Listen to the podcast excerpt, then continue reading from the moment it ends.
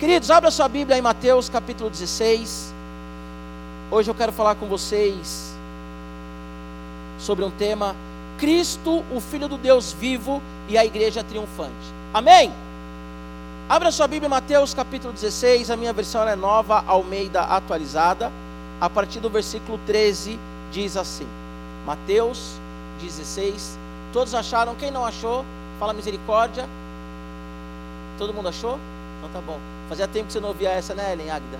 Quem não achou, fala misericórdia. Essa é das antigas. Amém? Quem não achou, fala misericórdia. E quem achou, vamos ler. Quem não achou, se você estiver ao lado de alguém que não achou, por favor, ajude essa pessoa. Você que está nos ouvindo pelo Spotify, SoundCloud, se você não achou, dá um pause, né? Vai estar em casa, gravado. Procura e depois vamos ler. Como eu disse, a minha versão é nova Almeida atualizada, diz assim a partir do verso 13. Indo Jesus para a região de Cesareia de Filipe, perguntou aos seus discípulos: Quem os outros dizem que é o filho do homem? E eles responderam: Uns dizem que é João Batista, outros dizem que é Elias, outros dizem que é Jeremias ou um dos profetas. Ao que Jesus perguntou: E vocês? Quem dizem que eu sou? Respondendo Simão Pedro disse: O Senhor é o Cristo, o Filho do Deus vivo. Então Jesus lhe afirmou: Bem-aventurado é você, Simão Barjonas, porque não foi carne e sangue que revelaram isso a você, mas o meu Pai que está nos céus. Também eu lhe digo que você é Pedro, e sobre esta pedra edificarei a minha igreja, e as portas do inferno não prevalecerão contra ela. Eu lhe darei as chaves do reino dos céus. O que você ligar na terra terá sido ligado nos céus, e o que você desligar na terra terá sido desligado nos céus. Então Jesus ordenou aos discípulos que não dissessem a ninguém que ele era o Cristo. Senhor, mais uma vez nós oramos em gratidão a Ti, Deus. Obrigado pela tua palavra que é viva, poderosa, eficaz e que nos transforma, Senhor. Somente a tua palavra, Senhor, pode realmente nos aproximar de ti. Espírito Santo, eu peço que nessa noite o Senhor nos revele o Cristo, ou mais um pouco do Cristo. Sabemos, ó Deus, que só compreenderemos de fato a realidade do teu amor quando estivermos contigo face a face, Senhor.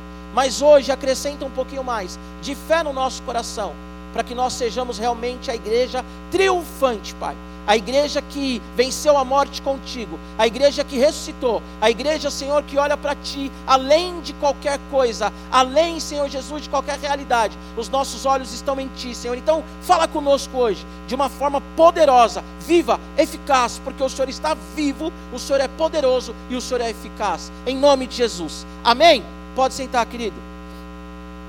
Pastor Alex, cadê o pastor Alex? Está aí? Eu falei que eu estou fanho, tá? Mas é porque eu estou fazendo mudança, tá bom? Não é nem Covid e nem gripe. Chúrias, amém. Estamos cheios de carioca aqui na IBP, né? Daqui a pouco não é mais IBP, é IBPA, né?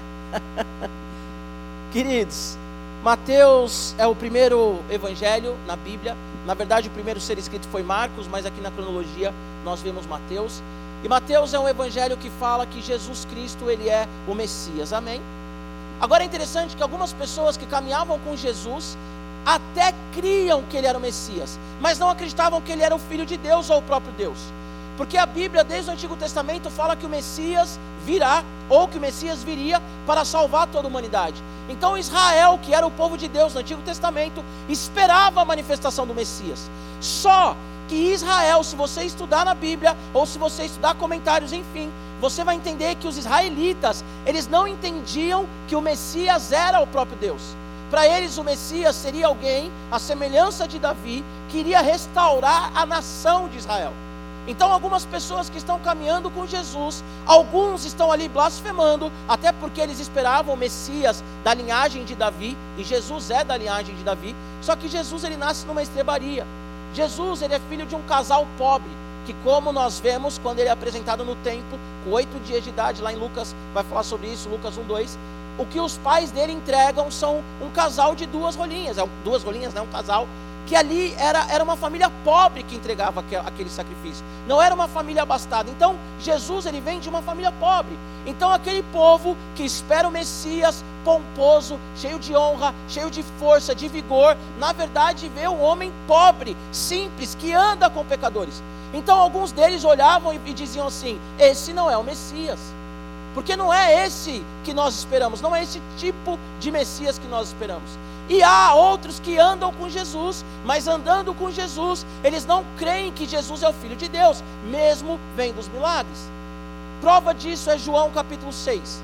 A Bíblia diz que Jesus ele multiplica os pães, multiplica os peixes, e quando ele fala: Olha, vocês estão aqui por causa da multiplicação, por causa dos pães, mas eu quero dizer para vocês que, na verdade, o pão que os seus pais comeram no deserto, e esse pão que vocês estão comendo aí, é perecível, mas eu sou o pão vivo que desceu do céu. E aí ele começa a falar sobre a missão dele como Messias, como Cristo. A Bíblia diz que muitos dos discípulos abandonaram ele. Porque algumas pessoas até se tocaram que ele era um homem diferente, mas não o adoravam como filho de Deus. Agora, aqui em Mateus capítulo 16, depois também de uma multiplicação de pães e peixes, a Bíblia diz que Jesus então ele vai para Cesareia de Filipe. Ele pergunta aos seus discípulos quem os outros dizem que é o filho de Deus. Isso é muito interessante, queridos. Eu quero falar algumas, fazer algumas observações nesse texto. E vou começar com, com essa. A primeira, primeira coisa que Jesus faz é perguntar: quem os outros dizem que é o filho do homem? Versículo 14: Eles responderam: Uns dizem que é João Batista, outros dizem que é Elias, e outros dizem que é Jeremias ou um dos profetas. É interessante que quando eles respondem quem é Deus, quem é Jesus, eles comparam Jesus a João Batista. Eles comparam Jesus a Elias, a Jeremias ou a qualquer outro dos profetas. A grande verdade é que eles têm uma visão limitada de quem é Jesus. Porque Jesus ele tem alguns aspectos semelhantes a João Batista. Porque João Batista veio preparar o caminho. Então ele falou do arrependimento do reino. E Jesus, que é a expressão do reino de Deus, o próprio reino de Deus vindo à terra, ele também fala sobre arrependimento. A verdade é que o profeta Elias, ele foi um homem na terra que ele orou e caiu fogo do céu. Ele era um homem que ele fazia milagres. E Jesus Cristo, homem aqui na terra, ele fez milagres também. A verdade é que Jeremias foi um profeta sofredor. E Jesus também foi um profeta sofredor. Agora, qual que é a diferença? A diferença é que todos esses homens que eles citam aqui, João Batista, Elias, Jeremias, eles eram limitados. Mas Jesus Cristo, ele é o Deus que todos esses homens profetizou e falou a respeito dele. Então, esses homens que andavam ali na terra, eles olham para Jesus com uma visão totalmente limitada. E nós que estamos aqui, e o mundo, talvez nós tenhamos uma visão limitada de quem é Jesus. Para alguns de nós, Jesus, ele é simplesmente um médico. Então nós procuramos por cura. Para alguns, Jesus, ele é aquele que liberta. Então nós procuramos por uma libertação. Para alguns, Jesus ele é aquele que consola quando nós estamos tristes. Então nós vamos até Jesus procurar um consolo. E aí você diz, pastor, está errado. Não, mas talvez a nossa visão ela se limita a isso. E aí nós vamos ser como aqueles dez, aqueles dez leprosos de Lucas capítulo 17. Que dez homens procuraram Jesus, eles foram curados por Jesus, e somente um voltou para dar glória a Deus. Porque talvez nós estamos aqui nesse culto, e eu preguei, se eu não me engano, no ano passado, com um tema chamado, depois lá no YouTube está lá, Deus é mais do que um remédio. Porque talvez nós estamos aqui essa noite, ou você está me ouvindo em casa, e nós estamos na igreja simplesmente porque nós queremos uma libertação, nós queremos uma cura, nós queremos um consolo, nós queremos um namorado ou uma namorada, um esposo ou uma esposa, e Jesus Cristo, Ele quer nos dar uma família, Ele quer nos curar e nos libertar. Só que muitas vezes a nossa visão é uma visão limitada, e a visão limitada faz com que nós nos relacionemos com Cristo, que não é o Cristo da Bíblia, mas é um Deus limitado. Então, quando nós somos libertos, nós saímos daqui, nós contamos testemunhos, nós ficamos empolgados durante uma semana e nunca mais nós voltamos. Por quê? Porque nós queríamos uma libertação. E aí nós somos curados estou enfermo, pastor, ora por mim. Você ora pela pessoa, a pessoa é curada e nunca mais ela volta à igreja. Nunca mais ela ora a Jesus porque ela já foi curada. Porque a visão é limitada. Não é que Deus ele não é o Deus da cura, nem o Deus da libertação. Não é que Jesus era, não era semelhante a esses homens, era. Só que ele era muito maior do que esses homens limitados. E Jesus ele é muito mais. Permita repetir o que eu já preguei aqui. Ele é muito mais do que um remédio. Ele é muito mais do que alguém que abençoe a nossa vida financeira. Ele é muito mais do que alguém que nos cura. Ele é o Cristo, o Salvador, querido. E o que a humanidade precisa, o que nós precisamos, é de um Salvador. Não é de um Elias que manda fogo do céu. Não é de um Jeremias, profeta de Deus. Nós precisamos de um Salvador. Eu sempre falo para os adolescentes: nós não precisamos de dois Pentecostes. É claro que a Bíblia vai dizer em Efésios capítulo 5: Não embriaguem com vinho onde há dissolução, mas sejam cheios do Espírito Santo aquele, aquele texto, ser cheio do Espírito Santo, é uma ação contínua. O que é uma ação contínua? Quer dizer que se o Espírito Santo ele já me encheu uma vez, eu tenho que me posicionar e buscar esse enchimento diário. Se você ora em línguas, querido, nós temos que orar em línguas todos os dias. Se você é batizado com o Espírito Santo, você tem que todos os dias dobrar o joelho no chão e falar: Senhor, eu quero aquele fogo, eu quero aquela unção, eu quero o Senhor Jesus transbordar para que o meu vizinho receba do Senhor também. Se nós temos uma vida no altar do Senhor, nós temos que permanecer, como diz lá em Romanos, como um sacrifício vivo no altar. Só que nós não precisamos mais, aqueles que são batizados e os que não são, busquem o batismo com o Espírito Santo. Mas nós não precisamos, precisamos mais de um rebatismo. Nós não precisamos mais sentir aquele arrepio. Por quê? Porque Cristo é muito mais do que isso. E eu gosto, hein? Eu gosto. Wesley falou, né? Canelinha de fogo. Inclusive, queridos, eu vou dizer algo aqui: todos os cultos dessa igreja é para Jesus, amém? Tudo aqui é para a glória do Senhor. Mas tirando o culto do radical, esse é meu culto favorito. Por quê? Porque eu sou eu, entendeu? Eu grito, eu fico ali, eu oro em línguas. Se Deus mandar profetizar, eu vou profetizar e acabou. É isso aí. Então é um culto que eu gosto, né? Aí tem o Magano que é penteca, tem o Wesley que é penteca. E vamos embora. Vamos para cima. Tem a Bel, a Bel que não precisa nem falar, né? A Bel é precisa nem falar, acho que é a, a mais penteca das pentecas da nossa igreja. Mas esses homens, eles tinham uma visão limitada de quem era Jesus. E quando nós temos uma visão limitada, o nosso relacionamento é limitado, querido. A pergunta é: o que, que o mundo diz a respeito de Deus? Deus não existe, Deus está morto. Eu li um livro chamado O Amor Venceu de um pastor chamado Daniel, não lembro o sobrenome dele agora. Ele foi preso no Irã, porque ele era cristão, porque o Irã é um país perseguido. E ele ficou abismado quando ele ouviu os muçulmanos orando por cura em nome de Jesus. Issa, né? Eles chamam Jesus de Issa. Eles orando por cura em nome de Jesus. Pastor, que absurdo, não. Porque o nome de Jesus ele cura se você tiver fé. Isso não quer dizer que você é salvo e nem que você pertence a ele. Porque o nome de Jesus tem todo o poder e autoridade sobre céus e terra em qualquer lugar. Agora, um muçulmano, ele olha para Jesus como alguém nobre que cura. Mas ele não é cristão.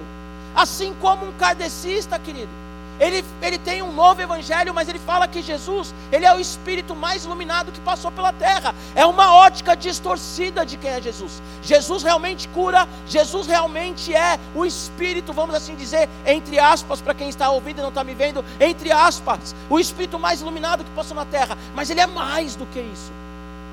E a nossa visão e o nosso relacionamento com Jesus não pode ser baseado naquilo que o mundo diz a respeito dele, mas aquilo que a Bíblia diz a respeito dele. Não adianta a gente vir aqui buscar um Deus limitado, um pedaço dele. Já ouviram aquela história do elefante? Quem já ouviu?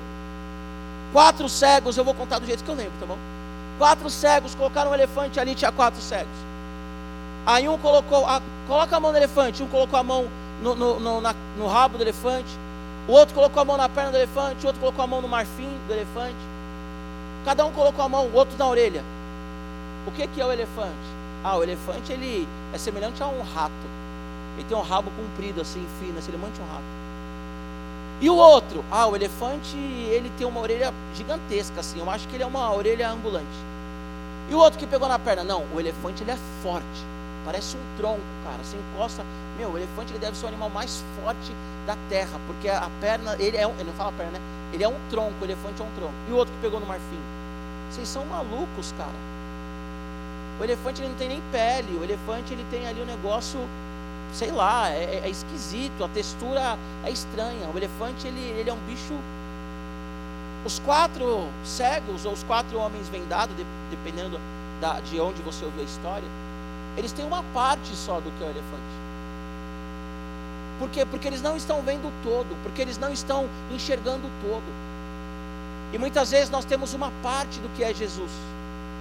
E quando nós temos uma parte do que é Jesus, ou quando nós vivemos a nossa fé evangélica na perspectiva do mundo, ou de pastores que misturam as estações, ah, coloca um copo com água em cima da televisão, agora coloca um sal atrás da porta, agora paga 200 reais por uma meia ungida, isso não é evangelho, só que nós nos vendemos a isso porque nós queremos uma cura, nós queremos uma libertação, nós queremos um toque, e quando Jesus toca, se nós queremos só um toque, nós vamos embora e acabou, como aqueles nove leprosos. A pergunta essa noite é: quem é Jesus? O que o mundo fala a respeito de Jesus? Um homem bom, um homem que ama, independente do que você faça, trai a sua esposa mesmo, fala mal da sua vizinha mesmo, xinga palavrão mesmo Vai na igreja e fica olhando se o louvor está bom ou ruim mesmo, e depois reclama. Vive a sua vida do seu jeito. Sonega imposto mesmo. Porque Deus é amor. E aí depois é só chegar na igreja e falar: Senhor, me cura. Porque Deus é amor e Ele tem que te curar. Porque o Deus que você se relaciona é um Deus que tolera tudo e tem que te curar. Ponto. Mas esse não é o Deus da Bíblia. Leia a Bíblia de Gênesis Apocalipse. Eu estava vindo para cá e eu estava somando. Se nós pegarmos para ler os quatro evangelhos que falam ali da vida de Jesus como ele estava aqui na terra, os quatro evangelhos, em 89 dias nós lemos os quatro evangelhos. Um capítulo por dia. Agora tem mais, já falei isso aqui também. Nós levamos aproximadamente quatro minutos para ler um capítulo da Bíblia. Se você pegar meia hora, você lê aí seis capítulos da Bíblia. Leia os evangelhos, entenda quem é Jesus. Porque Ele quer te curar, porque Ele quer te libertar, porque Ele quer te abrir uma porta de emprego extraordinária, porque Ele quer te dar um casamento saudável, porque nós estamos aqui hoje porque Deus ele tem milagres para nós. Só que Ele é muito mais do que tudo isso, porque tudo isso que Ele manifesta sobre as nossas vidas é para manifestar a glória dEle. Queridos, eu já vi caroço sumir na minha mão. Por isso que eu sou um cara que eu me considero avivado. Porque eu já vi mulher, uma mulher chegar para mim e falar assim: Pastor, eu não consigo dormir há três meses, eu tenho um caroço no meu pescoço. E eu coloquei a mão naquele pescoço e aquele caroço sumiu. Ninguém me contou, eu vi. Só que eu não posso ver essas coisas e falar: Tá bom, agora é o suficiente. Não, eu quero mais, Deus. Eu quero a tua presença, Senhor. Eu quero um relacionamento contigo. O Senhor é um Deus verdadeiro e pessoal. O Senhor é o Deus soberano já recebi milagres de curas, já recebi o que você imaginar, ofertas de orar, falar: Senhor, chá de bebê da minha filha mais velha que está aqui, Senhor, queremos fazer o chá de bebê, não temos condições, e começar a receber oferta em, em uma semana, receber ofertas e ofertas e mais ofertas. Eu sei o que é viver milagres. Só que Deus ele é muito mais do que milagre, porque tudo que ele faz, ele faz para a glória dele. Deus é muito mais do que uma cura, muito mais do que uma libertação, porque a cura e a libertação é só o início do que ele quer fazer na sua vida. Aleluia. Aleluia. Segunda coisa que nós vemos nesse texto aqui, segunda observação. Uns dizem que é João, outros dizem que é Elias, outros dizem que é Jeremias. Aí Jesus pergunta: "E vocês?" Quem vocês dizem que eu sou? A pergunta essa noite para você que está aqui, você que está ouvindo. Quem é Deus para você? Quem é Jesus para você? Quem é Jesus para nós? Porque o que importa para Jesus é a opinião da igreja, é a opinião do povo dele. Jesus não está preocupado com o que o mundo diz a respeito dele. Jesus, ele não está no trono de glória, triste, chateado, porque o ateu diz que ele não é Deus. Jesus, ele não está no trono de glória, triste, chateado, porque as pessoas que estão no mundo zombam dele. Que Jesus ele quer saber é como que a minha igreja me adora. como que a igreja se posiciona diante de Deus? Como que a igreja vive dentro de casa? Como que os maridos se relacionam, marido e mulher, como que se relaciona dentro de casa? Pai e filho. Como que se relaciona dentro de casa? Irmãos em Cristo, como que se relacionam entre nós? Como que nós nos relacionamos? A pergunta de Jesus é: "E vocês, o que vocês dizem a meu respeito? Quem eu sou?" E Jesus ele quer saber essa noite quem ele é para você. Porque muitos de nós vivemos a nossa fé evangélica 20, 30, 10 anos, 5 anos, sem realmente fazer essa pergunta: quem Deus é para mim? Quem Deus é para mim? Queridos, nós vivemos numa sociedade que Deus é quase um escravo da humanidade. As igrejas estão fazendo de Deus, reduzindo o Senhor simplesmente a um escravo. A Bíblia diz que ele foi obediente até a morte morte de cruz, em Filipenses. Em Marcos diz que ele é o servo, servo sofredor. A Bíblia diz que Jesus lavou os pés dos discípulos. Só que Jesus Cristo é o rei entronizado que ressuscitou ao terceiro dia. O Senhor da igreja, o cabeça nesse lugar. E a pergunta dele é: quem eu sou para você? Quem eu sou para você? Deixa eu te falar uma coisa, nós que gostamos disso. Eu sonhei com essa mensagem. Estava orando, Senhor, o que, que eu vou falar para o teu povo? Senhor, o que eu vou falar para a tua igreja? Quando nós vamos orar num lugar que não é um lugar que nós, quando nós vamos pregar num lugar que nós não pregamos com frequência, normalmente nós oramos e falamos, Senhor, e aí? Porque eu já oro pelos adolescentes todos os dias. Porque eu tenho uma sequência de pregações para os adolescentes. Mas eu falei, Senhor, e aí o que o Senhor quer que eu falo para aquele povo? E eu tive um sonho com essa mensagem. E eu acordei e falei: Amém, Senhor, é isso. Porque é isso que Deus quer que você escute hoje. Porque é isso que Deus quer que você que está em casa escute hoje. Quem é Deus para você? Queridos, quem é Deus para nós? O nosso Deus não pode ser a missionária Isabel. Ah, pastor, agora você pegou pesado. Não senhor e não senhora. Porque tem gente que se a missionária Isabel não pregar, não vem. Porque tem gente que se o pastor Jonas não vier no culto das dez e meia, não vem. E isso é pecado, querido. Aí depois nós falamos assim, Deus, por que, que o Senhor não faz na minha vida? Porque Ele não é o nosso Deus. Porque Ele não é o nosso Senhor. Porque Ele é só mais um. Ele é um João Batista, ele é um Elias, ele é um Jeremias. Ele é só mais um. E Deus não pode ser só mais um na nossa vida. Amém? Há pessoas saindo da igreja frustradas com Deus. Porque a perspectiva que tem de Deus não é perspectiva bíblica. Filha, senta direitinho, meu amor, por favor. Obrigado. Porque a perspectiva que as pessoas têm de Deus não é uma perspectiva bíblica. Ah, porque se Deus não abrir a porta para mim, eu não vou mais para a igreja. Ah, porque se Deus. Você já parou para pensar? Que lá no Sermão do Monte, Mateus 5, 6 e 7, o Senhor fala assim: Bem-aventurados os perseguidos pelo meu nome. Já pararam para pensar nisso? Na ótica de Deus, o que é bênção não é aquilo que é na nossa ótica. O que é bênção na nossa ótica? Um carrão, uma casona. É ou não é? Fala a verdade. Um relojão que o cara faz assim e fala: Ô, oh, mano, tem um apartamento aí no seu pulso, hein?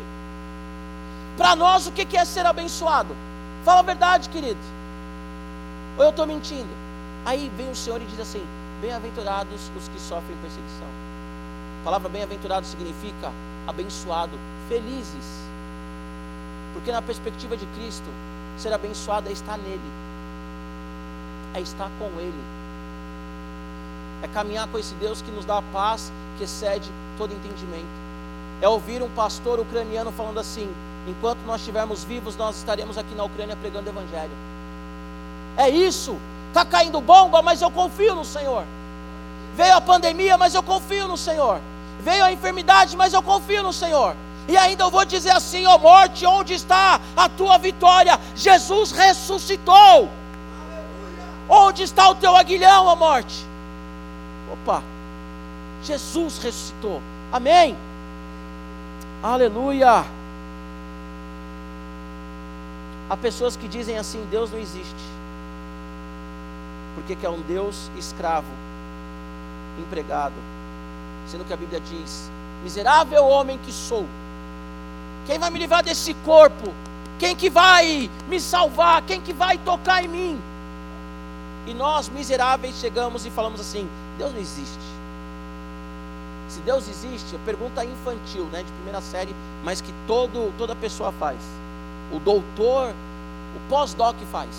Se Deus existe, por que, que há fome na África? Porque o homem consome muito mais, produz muito mais do que ele consome. Porque nós somos egoístas e nós não compartilhamos com o outro. Quanto de lixo a gente joga fora? Quantas toneladas de lixo nós jogamos fora? Quantas coisas nós desperdiçamos para ter luxo? E aí nós falamos: se Deus existe, por que, que tem miséria? Porque nós somos miseráveis. E aí nós jogamos na conta de Deus. Aqui não é para todos, mas para a maioria ou para alguns. Ah, por que, que o meu casamento está ruim? Como que nós nos posicionamos dentro do nosso casamento, querido? Quem é Jesus para você? Faça essa pergunta. Amém? Aleluia. Terceira observação. Jesus perguntou, segunda observação, quem dizem que sou? Terceira observação. Pedro responde: O Senhor é o Cristo, o Filho do Deus vivo. Pedro ele responde: O Senhor é o Cristo, o Filho do Deus vivo. Sabe o que, que isso significa, igreja? Que Jesus, o Cristo, é o nosso Salvador, aquilo e aquele que é suficiente para a nossa vida, para a nossa história, para a nossa transformação, é o qual, aquilo que nós necessitamos para viver. Cristo, Precisamos da salvação porque nós íamos para o inferno. E Jesus Cristo olhou para mim, para você e teve misericórdia de nós. E Jesus morreu para nos salvar. Minha filha está com uma pulseirinha ali. Levanta o braço, filha, por favor. Plano da salvação. Hoje ela estava na escolinha falando para as amiguinhas dela o plano da salvação. Jesus fez o homem. O homem pecou.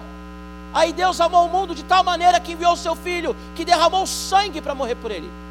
Aqueles que recebem o sangue de Jesus, o Cristo, o Salvador, pode baixar, filhinha. O Salvador recebe paz e esperança e vai morar no céu. É isso que nós precisamos. Só que muitas vezes os nossos olhos estão aqui na terra. Quando Jesus Cristo morreu, vai falar em Atos capítulo 1. Os discípulos olham para ele e dizem assim: ele já estava com o corpo ressurreto, ele já estava para subir. E aí, a Bíblia diz que os discípulos olham e falam assim: é agora que o Senhor vai restaurar Israel? E nós ficamos o tempo inteiro, Senhor, é agora que o Senhor vai abrir a porta. Senhor, é agora que o Senhor vai curar. Senhor, é agora que o Senhor vai fazer X, Y, Z. Senhor, é agora, é agora, é agora. E o que o Senhor falou para aqueles homens? Ei, não compete a vocês saberem tempo nem hora determinados pelo meu Pai. Vocês vão para Jerusalém, fica lá orando, porque vai descer o poder do Espírito Santo, e aí vocês vão ser as minhas testemunhas porque a perspectiva de Jesus é eterna, a nossa é temporal, e nós ficamos preocupados, Senhor, e agora? Agora é confiar nele, querido, porque Ele é o Cristo, o Salvador. Segundo a fala do, do, do de Pedro, o Senhor é, é, é o Filho do Deus vivo, Cristo, o Filho do Deus vivo. Sabe o que significa ser o Filho do Deus vivo? Jesus é o próprio Deus, querido. Em João vai falar que nada do que se fez seria feito sem ele. Jesus é aquele que disse: haja luz e houve luz. Ei, para a gente ficar dentro do culto de cura e libertação, Jesus é aquele que fala: acalma a tempestade, e a tempestade se acalma. Jesus é aquele que diz: agora toca no mar, que o mar vai se abrir, e o mar se abre. Quem veio na Páscoa, no alto de Páscoa, viu que Jesus é aquele que fala: Lázaro, vem para fora. Jesus Cristo é o próprio Deus. É o que nós precisamos. Pastor, eu vim aqui hoje porque eu preciso de uma libertação. Quem é Jesus para você? Ele é apenas o libertador ou ele é o Cristo, o próprio Deus, o Filho do Deus vivo? Porque ele quer mais. Ele quer mais. Ele quer um relacionamento. Ele quer plenitude. Sabe o que é plenitude? Se você precisa de uma cura, Ele quer te curar, mas Ele quer te levar para o céu. Ele quer te curar, mas Ele quer caminhar com você todos os dias. Ele quer te curar, mas Ele quer te curar completamente. Ele não quer tocar só na sua única enfermidade que você veio buscar uma cura. Ele não quer resolver somente o seu problema sentimental, querido. Ele vai nessa noite, em nome de Jesus, resolver o seu problema sentimental. Em nome de Jesus, eu acredito na cura da ansiedade, da depressão. Eu acredito na cura de todas as enfermidades, em nome de Jesus. Mas é só o começo de um Deus que quer um relacionamento genuíno com a igreja. Jesus, Ele quer mais. Quem vocês dizem que eu sou? Tu és o Cristo, Filho do Deus vivo. Versículo 17. Então Jesus lhe afirmou: Bem-aventurado é você, Simão Barjonas, porque não foi carne nem sangue que revelaram isso a você, mas o meu Pai que está no céu. Pastor, eu nunca senti a presença de Deus. Nunca senti. Pastor, eu, eu também acho que Deus ele não existe. Talvez, querido, talvez você está passando muito tempo em frente à televisão.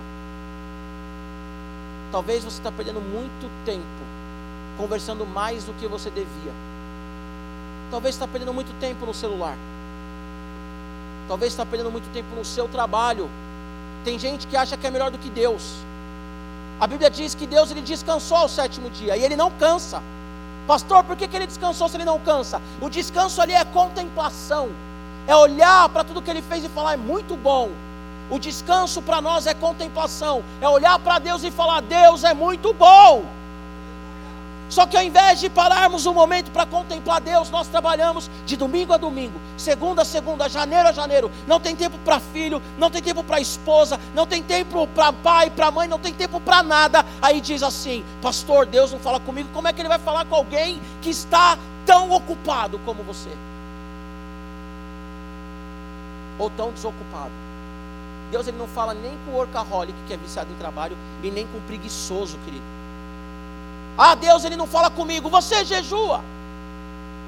Você dobra o joelho em oração. Você coloca um louvor na sua casa, você lê a Bíblia. Ah, eu queria ter uma vida igual do Alex Magano, do pastor Alex. Eu queria ter uma vida igual do Wesley. Queria ser igual a missionária Isabel. Meu Deus, aquela missionária tem revelação. E a missionária me manda mensagem. Varão, essa madrugada, varão, Deus me levantou. Estava orando, varão. Você levanta quando Deus te acorda. E aí a missionária Isabel me manda mensagem: varão, estou fazendo um jejum, varão. Só pela graça, ora por mim, varão. É uma mulher que tem muito, porque busca a Deus. O homem que fundou essa igreja, pastor Ernesto Tonini, ele dizia: muita oração, muito poder. Pouca oração, pouco poder. Deus não fala comigo, pastor mas nós temos tempo para Ele. Nós temos buscado o Senhor. Nós temos nos colocado aos pés do Senhor. Nós temos feito sacrifício. Nossa vida é vida de sacrifício, queridos. Nossa vida é vida de sacrifício. Como que nós queremos ter um relacionamento com Deus que deu a própria vida por nós sem darmos a própria vida para Ele? Um Deus que ele teve angústia e ansiedade. João capítulo 12. Senhor, amigos, né? Estavam para os amigos, desculpa. Olha só, gente. Eu estou angustiado até a morte. Mas eu vou fazer o que? João capítulo 12. Eu vou falar para Deus, Pai, me livra dessa hora? Não! Eu vim para essa hora. Um Deus que em Lucas vai dizer que suou gotas de sangue o maior nível de estresse que um ser humano pode chegar, Jesus Cristo chegou. Um Deus que dobrou o joelho e falou assim: Pai, afasta de mim esse cálice, mas seja feita a tua vontade. Como que nós podemos simplesmente chegar diante desse Deus e orar quatro minutos? Deus, ele não é fast food. Deus, ele não é iFood. Que você está com fome, você clica lá e pede uma comida e come, acabou. Isso não é pecado, amém, gente? Só estou fazendo ilustração. Ontem a gente comeu comida japonesa, né, filha? Uma delícia. Mas Deus ele não é o iFood. Ah, eu quero comer uma comida japonesa, pum, vou ficar acompanhando. Chegou, já comi, me satisfez, agora vou dormir. Não! Paga um preço no relacionamento com Cristo. Amém? A revelação de quem Cristo é não vem de homem. não vem de carne, mas vem do próprio Espírito. Por isso que Paulo fala: sejam cheios do Espírito Santo, porque nós temos que buscar Deus todos os dias. Você quer um relacionamento com Deus? Busque. Buscar-me-eis e me achareis quando me buscar de todo o coração, diz lá Jeremias 29. O povo estava na Babilônia, perdido. Ah, pastor, mas você não sabe, eu tenho que manter a minha casa. Deixa eu falar uma coisa para você, querido. Se o Senhor não guardar, em vão vigia a sentinela, diz o salmista. Eu mudei para um apartamento novo. Apartamento novo, vocês sabem como é que é, né? Fechei a porta, fiquei olhando para a porta. Aí eu falei assim: bom, não conheço a vizinhança, né? Quer saber? Vou meter um móvel atrás dessa porta. Só que eu oro todos os dias. Eu tenho essa mania ainda de, de idoso, né? Eu acho que é mania de idoso. Eu oro todas as noites atrás da porta. Todas as noites. Ai, que pastor religioso. Oro, sou religioso. Toda noite lá, eu vou lá, Senhor, tal, em nome de Jesus, guarda minha família, guarda minha casa. Te amo, Senhor. Assim como o sangue do cordeiro lá no Egito estava nos umbrais e a morte passou e não entrou naquela casa, que a morte não entra na minha casa. Ah, toda noite eu oro. Aí orei e fui dormir. Aí nessa que eu fui dormir, que eu olhei para a porta e falei assim: não conheço os vizinhos. Se tiver um maluco aqui nesse prédio, peraí, vou colocar um móvel. Tá tudo bagunçado mesmo, né? A mulher não vai falar assim: ah, você mexeu no sofá. Tá tudo bagunçado. Aí na hora que eu olhei para os móveis que eu ia colocar atrás da porta, eu falei assim: que sem vergonha que eu sou, né, cara? Eu acabei de orar. Acabei de orar pela minha família. Acabei de orar pela minha casa. Eu acabei de orar pelos vizinhos. Quem já faz aquela oração pelos vizinhos, pelo prédio, pela rua, né? Tem uma loja maçônica na minha rua. Falei, em nome de Jesus, Jesus manda aqui nesse lugar, tá, Eu orei pela minha vizinhança e eu estava lá, vai que tem um doido aqui. Porque é assim, queridos. Porque é assim que nós somos. Nós oramos, mas aí, segundos depois, a gente não confia. E nós temos que confiar no Senhor, amém? Vou correr um pouquinho, mas não tem pressa de ir embora, não, tá bom? Se fosse um cinema, como é que você estaria? Na expectativa para ver o final do filme, e aí ainda acaba meia-noite, você vai falar assim: acabou, não é? Acabou. Aí quando a gente está na igreja, a gente fica lá: não, o pastor não fica quieto. Meu Deus. Amém? Versículo 18 e 19 diz assim: Jesus falando: Olha, foi, não foi você, não foi carne, não foi sangue, não foi humanidade, não foi ninguém. Quem te revelou foi o Pai que está nos céus. Aí ele diz assim: Também eu lhe digo, versículo 18 que você é Pedro, e sobre esta pedra edificarei a minha igreja, e as portas do inferno não prevalecerão contra ela. Eu lhe darei as chaves do reino dos céus. O que você ligar na terra terá sido ligado nos céus, e o que você desligar na terra terá sido desligado no céu. Aqui que está o segredo da igreja triunfante, querido. E se tiver algum teólogo aqui ou me ouvindo agora no Spotify, vai falar assim: opa, pastor deslizou, porque nós somos a igreja militante. Porque na teologia tem a igreja militante, que é a igreja que está lutando ainda aqui na terra, e a igreja triunfante é a igreja que ressuscitou. Amém? Mas eu já olho profeticamente para uma igreja que ressuscitou para uma igreja que já venceu a morte, porque venceu mesmo em Cristo Jesus, para uma igreja liberta que tem autoridade sobre todas as obras aqui na terra porque a igreja ela é a expressão de Cristo aqui na terra. O que eu quero dizer com isso, queridos, e nós vamos encerrar aqui nessa observação. O que eu quero dizer para você que a confissão em Cristo Jesus nos faz triunfantes. Se você quer vitória na sua vida, confessa Jesus. Se você quer andar em libertação, confessa Jesus, querido. Se você quer uma cura genuína, confessa Jesus. Se você quer o amor que excede todo entendimento, como diz lá em Efésios 3, confessa Jesus. Se você quer a paz que excede todo entendimento, confessa Jesus. Romanos vai dizer que se você crê no teu coração e você confessa com seus lábios que o Senhor é salvador da sua vida, você é curado. E a palavra curado ali é curado, liberto, salvo e transformado. Aquele que confessa Jesus, ele é triunfante. A porta do inferno, as portas do inferno não têm poder sobre nós. E aqui as portas do inferno, querido, é a morte. Crente não pode ter medo de morrer. Nós temos medo daquilo que não conhecemos, é ou não é? O que você não conhece, você tem medo. Eu tenho medo de avião. Minha filha ama avião. A minha esposa, quando eu orava pela minha esposa, minha esposa já pulou de paraquedas, bang jump, minha esposa, uou, maravilhosa. Eu orava pela minha esposa, um dia nós estávamos conversando, ela olhou para o céu e falou assim: Nossa, eu gosto tanto de altura, eu me sinto tão feliz. voando, eu me sinto tão segura no céu. Falei, meu Deus, será que é para mim? Porque eu tenho medo de altura. Nunca andei de avião. Minha filhinha já andou de avião, né, filha? Quer andar de novo? Papai vai andar com você, tá bom? Mas vai orando. Porque nós temos medo do desconhecido. É ou não é? E todo mundo fala, como que será que é a morte? Porque ninguém voltou para falar. E se voltou para falar, é um espírito de engano. Ah, mas eu vou num lugar aí, pastor, que os espíritos voltam para falar. Com todo respeito, amor, não quero te ofender, você está sendo enganado. E a Bíblia diz que o diabo ele se transforma até em anjo de luz, ok? Irmãs, a tentação vai vir como um homem lindo. Irmãos, a tentação vai vir como uma mulher maravilhosa. Já somos grandinhos para achar que o diabo vai vir vermelho com chifre. Somos grandinhos para isso. A tentação vai vir, ó, maravilha. Vai vir com joia. Eu ia falar o nome de uma marca, mas é que eu sou processado. Ah, então quer dizer que é a nossa joia. Mas sabe essa joia, irmãs, que você pensou agora? É assim que o diabo vem. E nós, os homens, sabe? Aquela mulher linda que cozinha maravilhosamente bem. Talvez ele venha assim.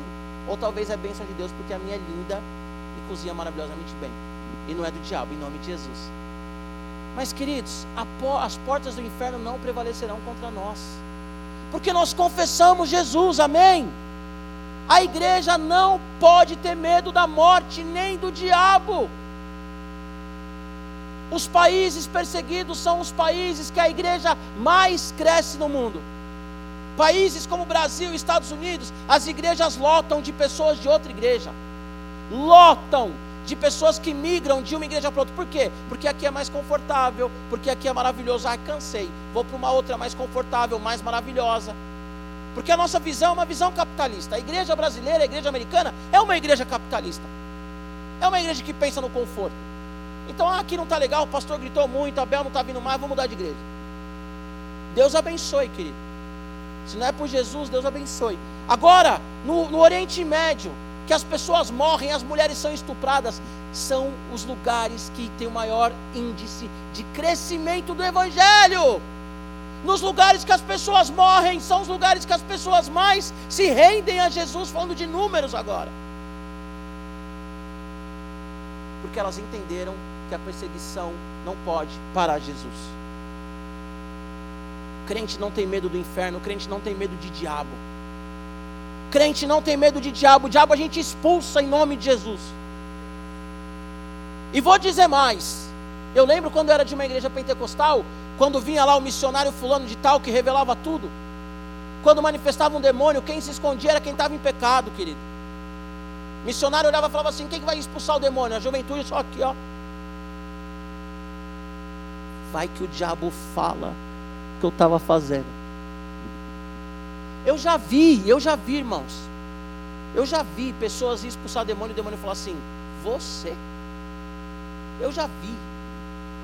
De verdade, eu nunca passei por isso, graças a Deus. Até porque quando eu estava na brecha, eu nem ia também. Sou besta, né? Você vai quando você está bem. Mas eu já vi a pessoa ir lá e em nome de Jesus. Opa! Quem lembra de Atos? Os filhos lá do sacerdote. Não, vou expulsar o demônio agora sete filhos, né? Se não me engano. Chega lá e fala assim: Ei, no nome do Deus de Paulo nós expulsamos vocês. Opa, eu conheço Paulo. Eu conheço Deus de Paulo. Mas vocês, sei nem quem é. Os demônios dão a surra no sete. E eles ainda vão embora pelados. Olha a vergonha. Ô querido, você está aí todo sujo, ensanguentado, pelado. O que aconteceu? O demônio me bateu. Ele ia mentir, né? Não, vieram dez caras, você não está ligado. Aí alguém vai falar assim: não, não, não, não, foi expulsar o demônio, o demônio te bateu. Igreja não tem que ter medo de Satanás, amém? Porque o inferno, ele não tem poder contra nós. Nós somos a igreja triunfante e nós vamos avançar na terra até a volta de Jesus. E o mundo só não é pior porque a igreja está na terra e a igreja é o farol e a luz de Cristo. E o seu ambiente de trabalho só não é pior, querido, porque você está nele. A igreja é o ambiente de Cristo na terra, o corpo dele, a autoridade nesse lugar. Cipriano disse, o pai da igreja, a, a, a salvação está na igreja, e é verdade. A igreja apostólica romana distorceu, mas é verdade, só há salvação na igreja. Para finalizar, coloca de pé em nome de Jesus. Ele diz assim: Pedro, tu és Pedro. Pedro aqui, tem um joguinho de palavra aqui. Ele fala, tu és Pedro. Pedro aqui é pedregulho, ok? E ele fala sobre esta pedra edificaria a minha igreja. A pedra que Jesus está falando é a rocha que é Ele mesmo.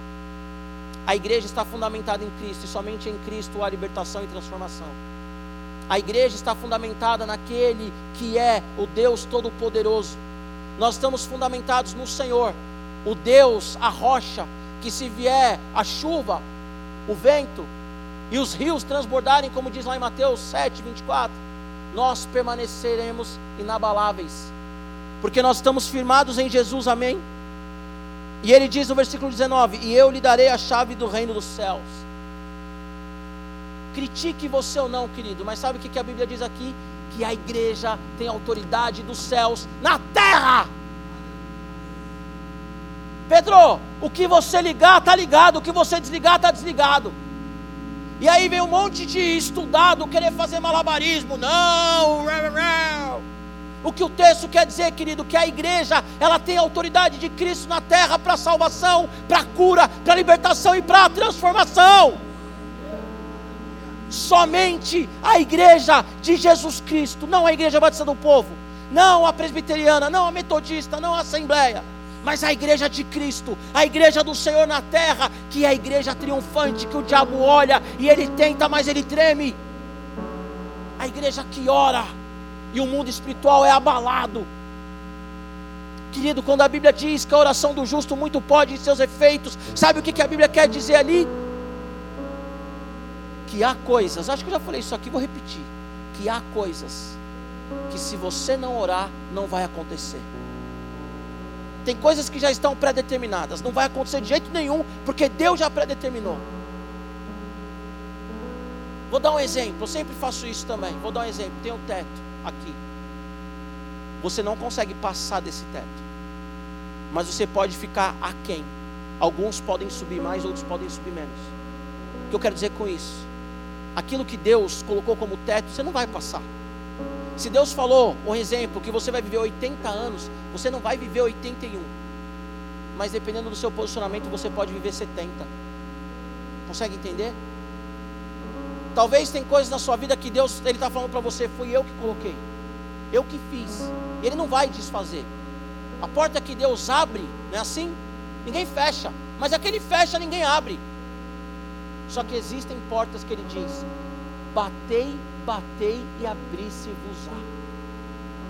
E a igreja tem autoridade na terra, por quê? Porque nós confessamos Cristo como Filho do Deus vivo, e nós somos a igreja triunfante. Nós não podemos andar agora como escravos, queridos. Nós não temos mais o espírito de covardia, mas o espírito de ousadia em Cristo Jesus. Erra, entre aspas, por excesso, mas não por, por, por covardia. Se você quer uma cura, ora pela cura. Até que ela venha, ou até que Deus diga, não vou curar. Mas não fique sem orar, porque você pode perder um milagre. Nós podemos perder milagres. Se você precisa de algo na área financeira, como já foi falado, ora por isso. Porque ou Deus ele vai abrir a porta, ou ele vai falar, eu não quero fazer.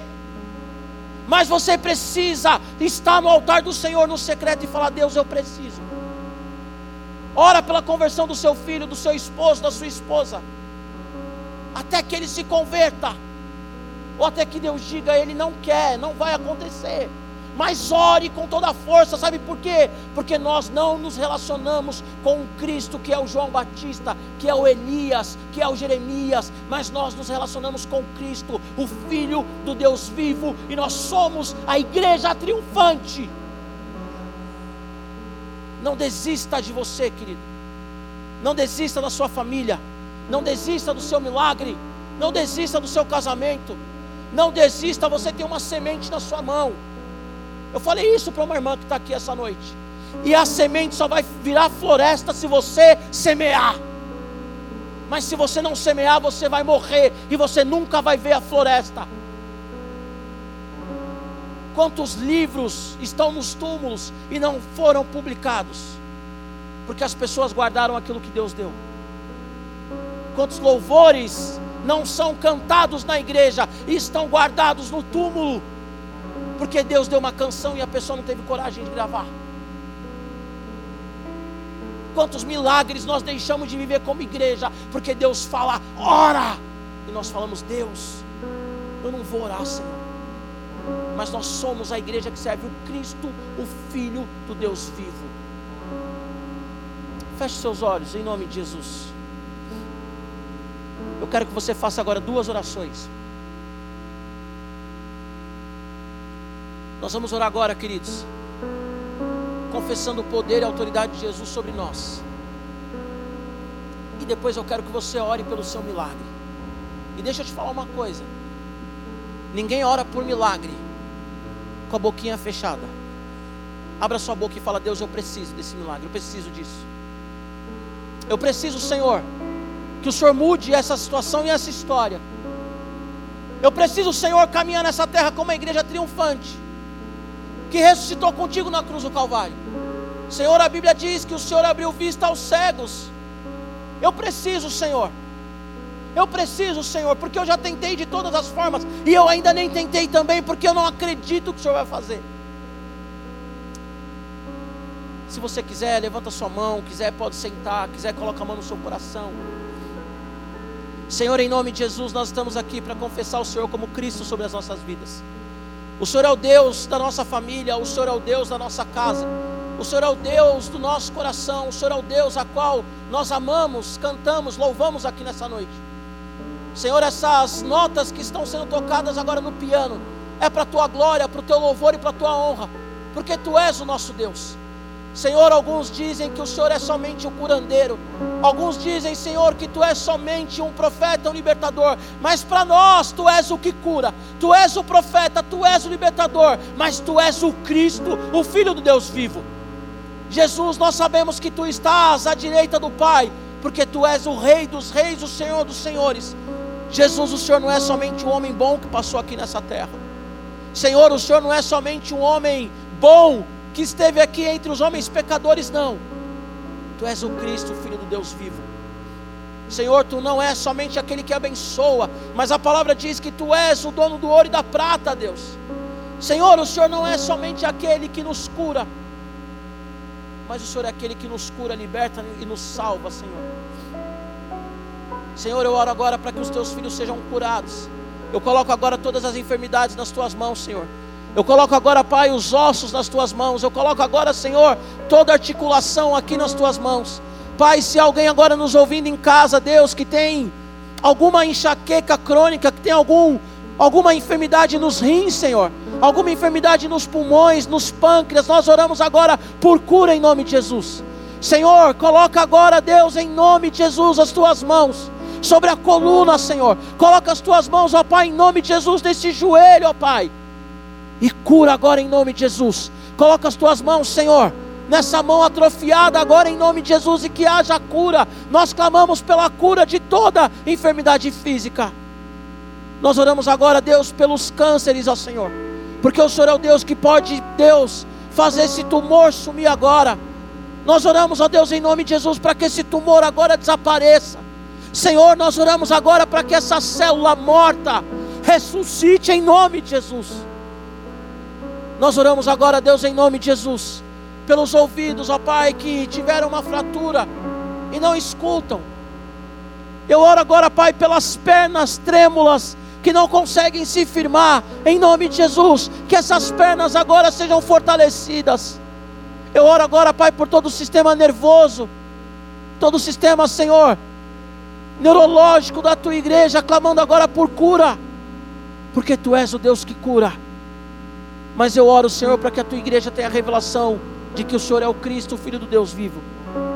Que o Senhor quer mais do que restaurar, Senhor, o físico, mais do que restaurar a alma. Eu creio também na cura, Senhor, da depressão, na cura da ansiedade.